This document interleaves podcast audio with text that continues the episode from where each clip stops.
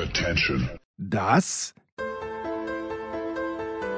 sind die Daily Nuggets auf Sportradio 360.de.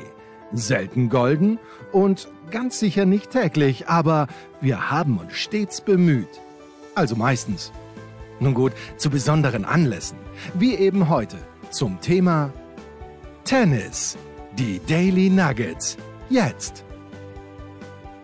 Herrschaften, so, die erste Woche der Australian Open ist vorbei, 2022 wohlgemerkt. Wir resümieren ein kleines bisschen. Ich weiß, Dienstag früh hat es auch Spiele gegeben, wir nehmen am Montag auf, aber das wird uns nicht zurückhalten, die erste Woche ein bisschen Revue passieren zu lassen mit dem Tennispropheten Andreas Dürieu. Servus, Andi.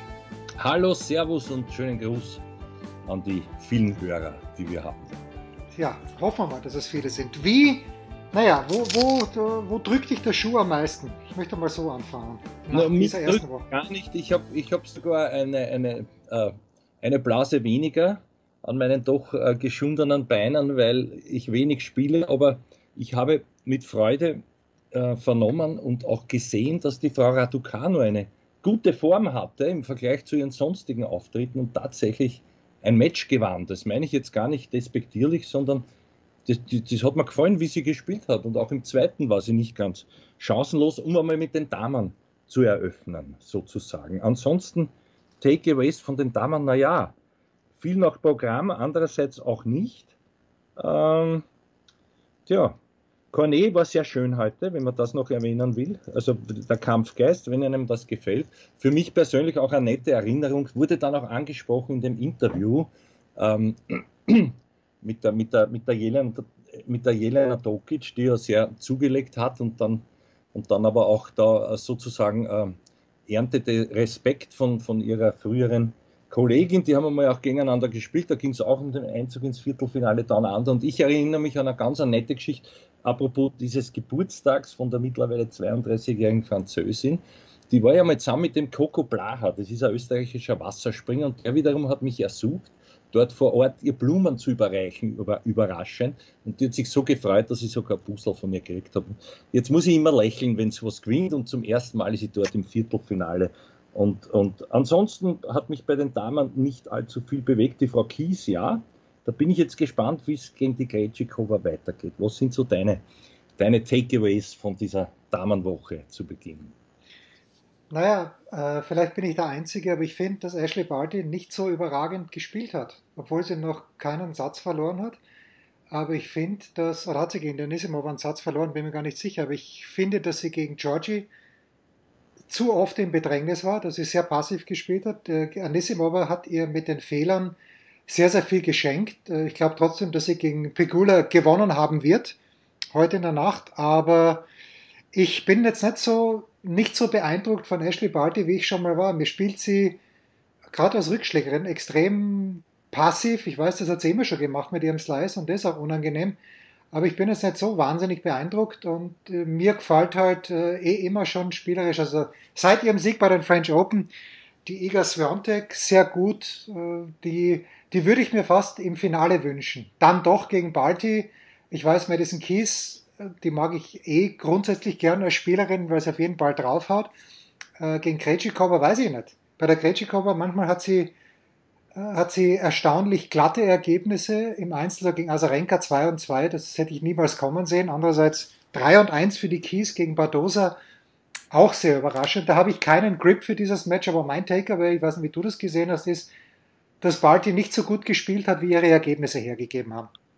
Teile ich, teile ich vollkommen deine Einschätzung, aber, und da sind wir wieder bei diesem Nonar-Champions-Prinzip oder bei dieser Qualität von wirklich guten Spielern, dass die halt gewinnen, auch wenn sie schlecht spielen, kann man sagen, naja, wirklich gefordert wurde sie noch nicht, aber ich gebe dir wieder recht, auch ich habe das gesehen gegen Anisimova, übrigens auch 2-0 Sätze dann, aber alles andere als so sicher und, und zu Beginn immer auch zurück und so, also gar nicht, hat sich sehr schwer getan, kommt dann ein bisschen rein mit Hilfe des Publikums, aber ist irgendwo doch bei sich, genug bei sich, äh, nicht unrund äh, nicht zu unrund, um das dann sozusagen auch selber aus der Hand zu geben. Also sie weiß schon, dass sie dort, äh, dass, dass die Leute ihr dort natürlich noch nah sehr gut gesinnt sind, dass das Feld auch nicht mehr überragend ist. Und unten, naja, unten, ich, ich tue mich wirklich schwer. Im Moment scheint es, als würde Sabalenka Kanepi biegen.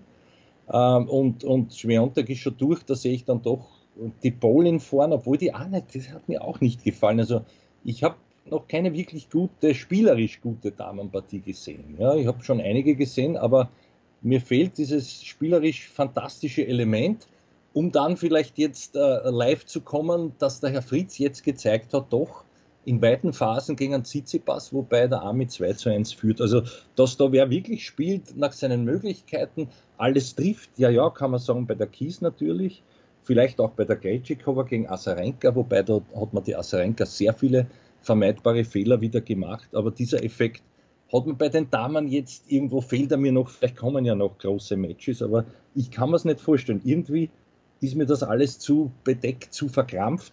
Cornet Ausnahme, aber das ist ja eine Kämpferin und für mich keine wirklich herausragende Spielerin von der, von der Hand her. Ja gut, er äh, hat mit einem Sieg gegen Muguruza begonnen, das ist nie schlecht, oder war zweite Runde Muguruza. Äh, jetzt die Halep, äh, die, das war schon, wie ich finde, eine mentale Meisterleistung auch, weil die Halep ja, glaube ich, sieben Spiele hintereinander gewonnen hat. Da von Beginn des zweiten Satzes bis zum Satzausgleich. Und was mir bei Balti halt noch einmal ganz kurz aufgefallen ist, die kann mit Tempo nicht so gut umgehen wie die Osaka. Ich weiß schon, Osaka ist rausgeflogen, aber Osaka kann man mit Tempo nicht, wenn sie in guter Form ist, wenn sie in Bestform ist, kann man nicht so stören wie Balti. Wenn du die Balti mit viel Tempo auf der Rückhand anspielst die ganze Zeit, dann wird dort früher oder später, vielleicht auch angreifst sogar, dann wird da der Fehler kommen. Und deshalb ist umso, umso erstaunlicher, aber das ist natürlich, spricht natürlich auch für sie, für Ashley Barty, dass sie trotzdem, sie hat ja, glaube ich, bis zum zweiten Satz gegen Nissimova nicht ihren Aufschlag verloren gehabt in den Matches, in den ersten drei Matches, ersten dreieinhalb Matches.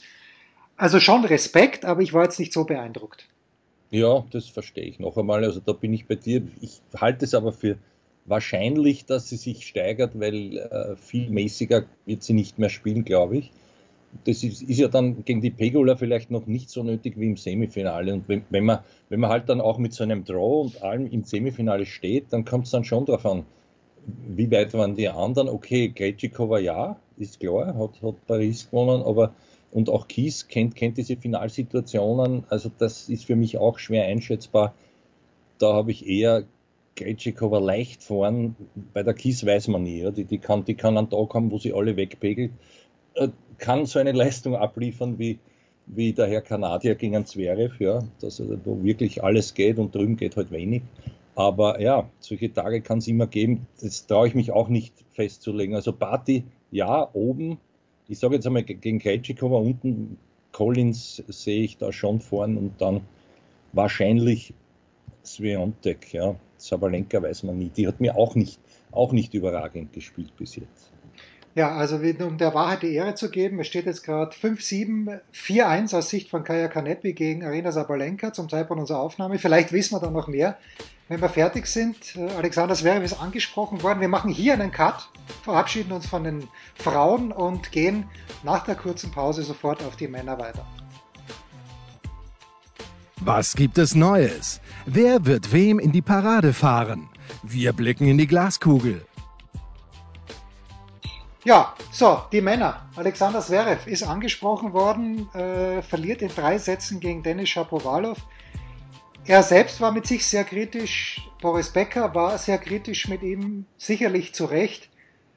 Äh, mir haben ein bisschen die Worte gefehlt, weil ich habe schon gedacht, okay, Shapovalov kann gefährlich werden, aber ich habe mir gedacht, Zverev spielt so stabil, dass ihm der Shapovalov mit den unerzwungenen Fehlern, vor allen Dingen mit der Rückhand, genug aushelfen wird. Es war dann nicht so. Was hast du in diesem Match gesehen, Andi? Mm, nix vom Zverev, also zu wenig für mich. Ja. Äh, nicht das, was man erwarten kann und muss, das hat, glaube ich, der Boris gesagt, äh, weil es auch offensichtlich war und es scheint bei ihm wahrscheinlich so, wenn er einen Tag hat, wo nichts rennt, äh, wie es auch beim Jürgen Melzer war und bei manchen, es wirkt halt so, es täten nicht, nicht freuen und nicht interessieren.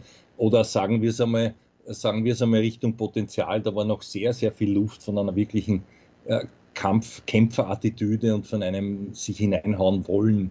Das, das, das ist offensichtlich irgendwie untergegangen, glaube ich jetzt einmal, weil der Zug so überrollt hat er ihn auch nicht. Der hat schon der Zverev auf mitgeholfen. Es war eine gewisse Hilflosigkeit zu sehen und für mich hat er sich so ergeben in diese Situation. Na gut, der andere ist halt, ist halt, halt besser. Ja.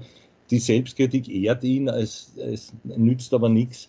Ähm, man hat auch gesehen, wie schwer es sich tut, wenn einer wirklich gescheit serviert, ein Linkshänder. Ja.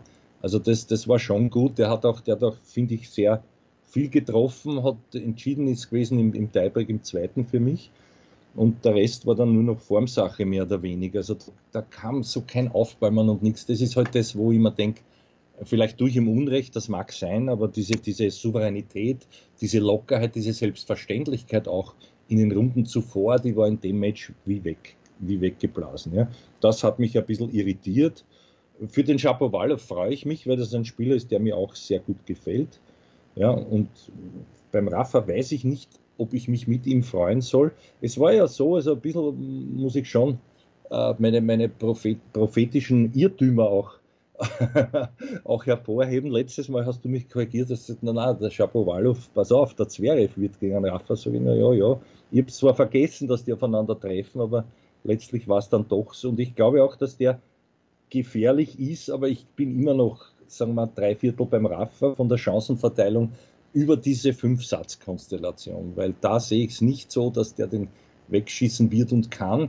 Jeder kriegt dann einmal ein bisschen, bisschen Anhänger, siehe auch Kressi gegen Medvedev heute. Also, also natürlich sind da die, die, die, die ähm, Chancen nicht so verteilt. Also ich würde sagen 60, 40 Raffer für mich, der mich schon überrascht hat. Und da habe ich gesagt, der hat mich sehr überrascht. Ich glaube, sich selber auch und das Publikum. Und da sieht man, wie es dem taugt und was das halt für ein Typ ist und für ein, also wirklich, ich sehe das so gern, diese Intensität und all das, was wir schon tausendmal herausgestrichen haben noch, da, da, da reißt es mich vom Sessel. Ähm, und auch dieses Tiebreak hat mich gegen den Manarino bitte, der hat wahrscheinlich über seine Verhältnise gespielt, das Match seines Lebens vielleicht.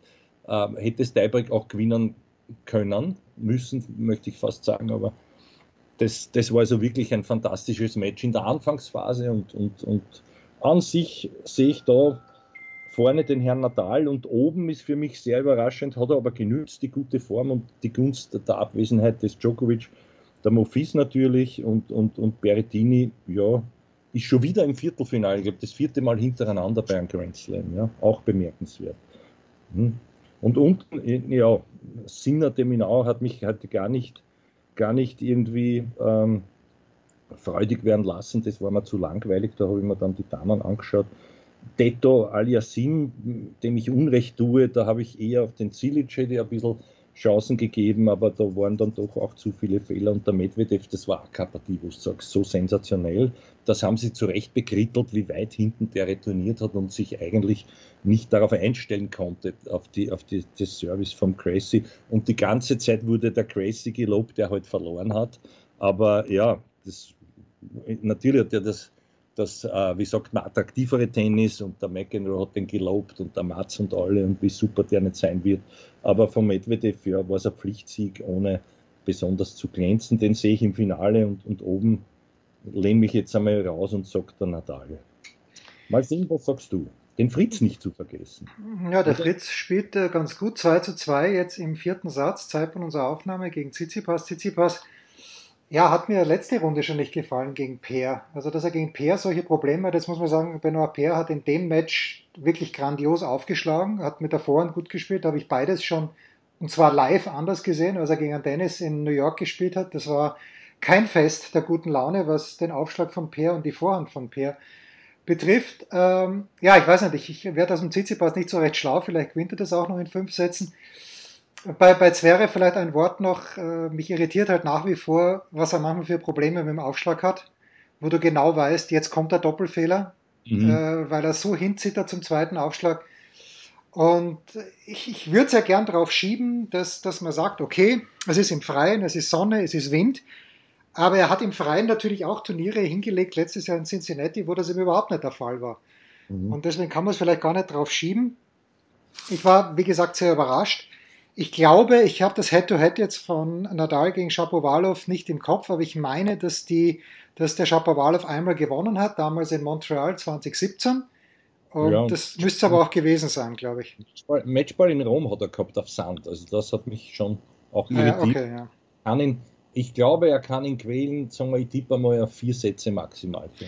Ja, ich weiß aber nicht, der Nadal, ob mich der auch so überzeugt hat. Also die, diese Lobeshymnen auch nach dem Match gegen Katschanov, da muss ich auch sagen, ja, der hat jetzt 8-0 Bilanz. Der Katschanov macht sich jedes Mal in die Hose, wenn der Nadal auf der anderen Seite steht und Manarino, ähm, ja, hat, hat super gespielt im ersten Satz, hat teilweise am Netz vorne in seiner Angst dann im Tiebreak Entscheidungen getroffen. Äh, mit dem Ball, mit dem er vorgekommen ist, genau in den Schläger von Rafa gespielt. Mhm. Komisch, du sagst, er hätte gewinnen müssen. Aber ich glaube auch, nein, ich glaube es nicht. Ich glaube, dass Berrettini ins Finale kommt. Okay. Ich glaube, dass, also das wird ja ein Nightmatch sein, das Halbfinale dann, in dem Berrettini spielt. Ja. Und äh, das ich, mag der Rafa nicht. Ja, das mag er nicht. Naja, und ich glaube, dass es Berrettini halt auch zugutekommen würde, wenn er den gegen Mofis gewinnt. Ich bin ja ein bisschen im Lager von Mofis, weil der vom Günther betreut wird, aber ich glaube nicht, dass der Mofis gegen Berrettini gewinnen wird können. Wenn der Berrettini wieder so aufschlägt wie gegen Carreño Busta, das war natürlich Wahnsinn. Und wenn die in der Nacht spielen, Rafa und er, oder Shapovalov und er, dann, dann glaube ich schon, dass die körperliche Komponente nicht so sehr zum Tragen kommt. Und ich sehe ein Finale Berrettini gegen Medvedev. Ich würde mich aber irgendwie, mir würde es auch taugen, wenn es ein rein italienisches Finale werden würde. Mhm. Ja, das Sehe ich undeutlich, aber, aber könnte sein. Undeutlich möglich, ja, ja. Also Sinner im Semi, das ist einmal ein guter Tipp. Also, ja, bei allem Respekt vor Fritz, aber der Tizipas, das ist, ich weiß nicht, was da ist, da ist der Wurm drin schon lang. Das haben wir auch in Wien schon gesehen, direkt, nämlich auch beim Training und so. Es ist diese Freude weg, diese Lockerheit. Er wird mir dann auch zu philosophisch und so, ein bisschen so ich weiß nicht, ja, also dieser jugendliche Elan, den er gehabt hat und dieses, dieses, dieses, auch das Wesen, dieses, dieses äh, wirklich mitreißend freundliche, das ist irgendwo gewichen, ich will nicht sagen einer Unsicherheit, aber einer doch Freudlosigkeit. So kommt es mir vor und das wirkt sich auch im Spiel für mich aus. Ja. Und dann macht er auch Fehler, die, die, die darf er nicht machen. Also jetzt in diesem Ende zweiter Satz gegen den Fritz, da hat er schon sehr viel mitgeholfen. Ne? Also das sind Dinge, das ist für mich enttäuschend. Ansonsten interessanter Tipp von dir, ja.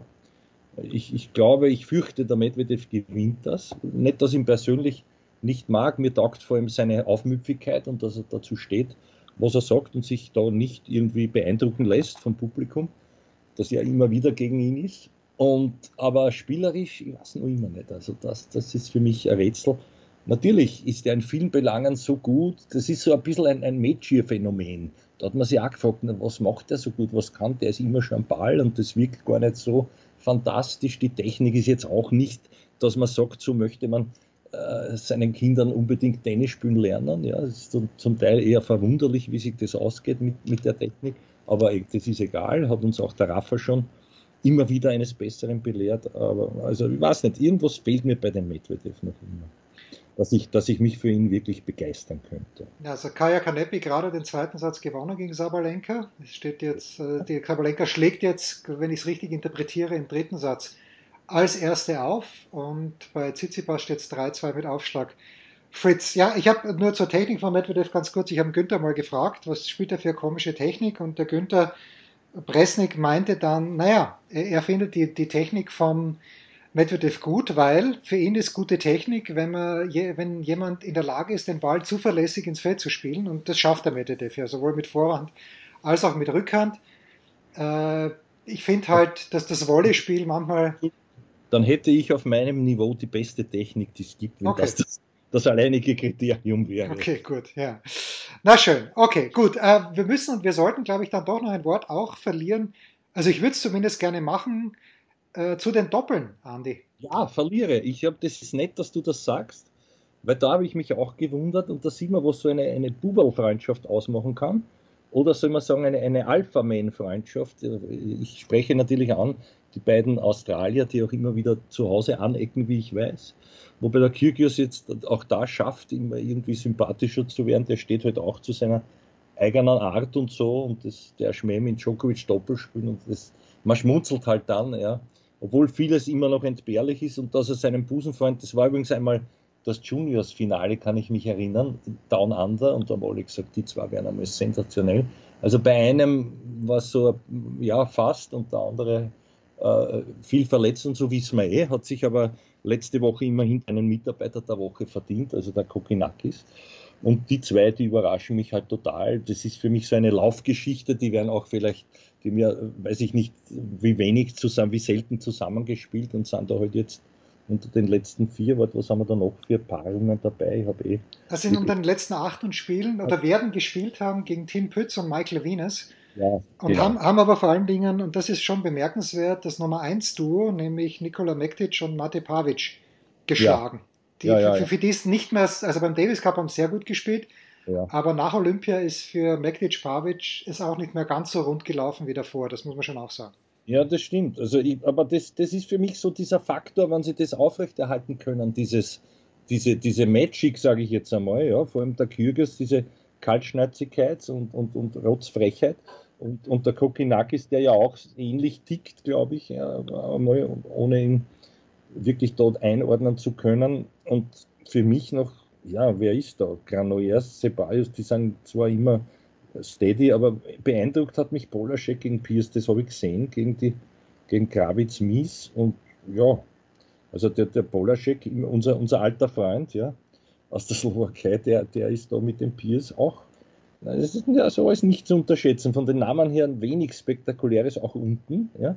Der alte Herr Ram, der immer wieder dort übrigens einmal, einmal äh, gewohnt hat, wo ich auch wohnen durfte, bei einem, da gibt es so Private, die sich, die sich sozusagen melden, um Spieler zu, be, zu beherbergen. Und einmal ist ein Spieler ausgefallen und ich habe das erfahren und die haben mich dann dort fürstlich. Das war fantastisch, aber gut. Borelli von Nini, ja, sehe ich nicht. Gegen Ram Salisbury und dann Epton Purcell, das ist auch so. Underdogs, da weiß ich nicht, wen ich favorisieren soll. Kohlhoff oder Skupski oder Skapski, das weiß ich nicht genau. Hilf mir bitte, lieber Freund. Na gut, aus emotionaler Sicht muss man natürlich Fabio und Simone da vorne sehen. Ich habe äh, dem deutschen Davis Cup Kapitän Michael Kohlmann äh, geschrieben und habe gesagt, pass auf, es wäre so geil, wenn Bolelli und Fonini da wieder gewinnen würden. 2015 haben sie schon gewonnen und dann hat er dazu geschrieben, das wird nicht passieren. Hat dann zwar noch ein wahrscheinlich nachgeschoben, aber ich würde es echt lässig finden, weil ich Fabio sehr, sehr schätze, weil Fabio beim Davis Cup Endspiel ganz, ganz schlecht gespielt hat im Doppel. Ich glaube mit dem Sinner gemeinsam oder mit dem Berrettini. Ich glaube mit dem Sinner war es auf jeden Fall absolute Katastrophe. Aber ich, ich mag den Fabio und das wäre so mein emotionaler Favorit. Äh, dem Pützi wünsche ich auch alles Gute, weil Tim Pützer ganz lieber Kerl ist. Ähm, beim Doppel sehe ich ganz, ganz schwer, aber wahrscheinlich wird es dann halt jemand wie der Polaschek und Pierce. Polaschek hat er letztes Jahr gewonnen, gemeinsam mit Dodik. Ja, und das, äh, ich schaue ich schau wieder gern doppelt zu. Und vor allen Dingen, die spielen ja, glaube ich, morgen oder werden gespielt haben wieder in dieser 15, nein, der Kia Arena spielen sie wieder, Kokinakis Kyrgios. Und da ist natürlich die, da ist wunderbare Stimmung. Wobei die beiden, ich weiß nicht, ob du mir recht gibst oder nicht, aber die beiden spielen ja jetzt kein klassisches Doppel, wie es die richtigen Doppelspieler machen, sondern die bleiben auch gerne mal hinten. Äh, ist einfach lässig zum Anschauen, weil es ein bisschen anders ist. Ja, ja, ja. Und da sieht man jetzt, ich muss ja immer schmunzeln bei diesen jungen Kommentatoren, die nicht mehr wissen, was eine australische Aufstellung war. Ja? Nämlich, wenn man hintereinander stand sozusagen. Gut, die, die gibt es seit Jahren so nicht mehr, weil meistens in der Mitte gekauert wird, ja, damit der Weg kürzer wird noch, oder sagen wir, gleich weit ist nach links und rechts, aber egal, also die wundern sich dann immer, was da los ist und so. Aber eine Frage habe ich noch an dich. Bitte. Verbunden mit der Hoffnung, da du ja ein, ein Alleswisser bist und, und besser connected als ich mit den PKs, hat es dort irgendwas gegeben, was man nicht auf Eurosport oder irgendwo schon gehört hätte oder was dich hellhörig hat werden lassen. Außer den Zverev, ich glaube, der ist überall ausgelutscht worden, vor allem in den deutschen Sendern. Aber ansonsten, da, da, da, da würde mich noch interessieren, ob da oder dort ein Detail dabei war vielleicht? Äh, naja, das äh, habe ich jetzt auch nicht so wahnsinnig viel mitbekommen, weil ich nicht akkreditiert bin, äh, mich diesmal oh. auch gar nicht bemüht habe, weil sie mir letztes Jahr nicht mal Online-Akkreditierung gegeben haben, dann halt nicht. Mhm. Äh, was mir noch aufgefallen ist, ist, dass Medvedev sich eben beschwert hat, äh, dass er jetzt zweimal hintereinander als höchstgereihter Spieler eh schon das ganze Turnier lang, aber jetzt zweimal hintereinander nicht im Rod Laver Stadium hat spielen dürfen. Da sage ich ja, ja. Mhm. Aber mehr mhm. nicht. Sonst ist mir eigentlich nichts aufgefallen. Bevor wir Mitarbeiterinnen und Mitarbeiter, jetzt nagel ich dich fest. Also ich, ich sag Party und ich sag noch einmal Natal. Äh, siegreich. Nein, ich sag auch Party und ich sag Medvedev. Gut. Pause. Ja, werden wir sehen. Pause. Ein Fallrückzieher von der Mittellinie? Ein Skiflug über einen Viertelkilometer? Oder einfach nur ein sauber zubereitetes Abendessen? Unser Mitarbeiter, unsere Mitarbeiterin, unser Darling der Woche. Ja, Mitarbeiter bzw. Mitarbeiterinnen der Woche. Andi, du darfst gerne. Nein, nein, ich habe immer begonnen und es trifft mich wieder völlig überraschend, obwohl, ich, oh ja, ich, ich, ich habe wem. Ja. Ich habe. Ja, fang du an. Ich, darf ich anfangen, ja, weil sonst niemanden. Ich weiß auch nicht mehr, gegen wen sie gewonnen hat, aber ich habe den Namen noch nie gehört. Maddie Inglis, ja. Ja, Madison Inglis hat irgendeine Gesetze geschlagen, aber ich habe es auch, äh, irgendwie ist es an mir spurlos vorübergegangen. Ja, spurlos verschwinden wird sie auch, glaube ich, wieder in der Unbedeutsamkeit, aber das war für mich doch ein Highlight. Ja, ja, die, man müsste jetzt nachschauen, wen hat sie eliminiert, aber es reicht für mich, ist jetzt niemand eingefallen in der Eile, niemand anderer. Du hast sicher drei, vier, die alle viel mehr zurecht als bei mir, die Frau Inglis, diesen Titel jetzt einfahren könnten. Naja, ich habe auch ein, ein junges Mädchen, das darf man glaube ich noch sagen, sie ist glaube ich 17. Meshka Tolsara Safi heißt sie und das Erstaunliche ist, sie kommt aus dem Iran, ist in der Juniorinnen-Weltrangliste irgendwo auf Position 75 oder 76, glaube ich, und ist das erste Mädchen aus Iran, das bei einem aus dem Iran, das bei einem Juniorinnenwettbewerb ein Match gewonnen hat. Die wird am Dienstag ihr Zweitrundenmatch gegen eine an acht gesetzte Belgierin gespielt haben. Aber das ist natürlich in vielerlei Hinsicht bemerkenswert, weil es im Iran, korrigiere mich bitte, aber für Mädchen wahrscheinlich unfassbar schwierig ist, ohnehin schon Sport zu treiben. Und sie hat, ähm, sie spielt auch mit dem, also mit, mit Kopfbedeckung, sie spielt langärmlich und langbeinig, was bei der Hitze kein Vorteil ist, aber mir taugt es. Äh, da, da kann man dann doch irgendwie sagen, naja, Tennis ist doch eine Weltsportart. Wenn man natürlich sieht, dass äh, den, den Background von der Frau Pegula, deren Vater Besitzer der Buffalo Bills ist, mit anderen Worten nicht weiß, was er mit seinem Geld anfahren soll, und dann kommt da jemand aus einem Tennisentwicklungsland, naja, ist schon schön. Es äh, gibt verschiedene Dinge. Also meine Mitarbeiterin der Woche, Meshka Tolsara Safi. Super, ich gratuliere dir und habe noch eine Abschlussfrage, äh, wobei ich mich gleich unsympathischer mache, als ich bin und sage, mir ist der Djokovic gar nicht abgegangen. Dir? Überhaupt nicht. Das waren die Daily Nuggets auf sportradio 360.de. Ihr wollt uns unterstützen? Prächtige Idee! einfach eine Mail an steilpass@sportradio360.de schicken und ihr bekommt alle Infos. Und versäumt nicht die Big Show. Jeden Donnerstag neu.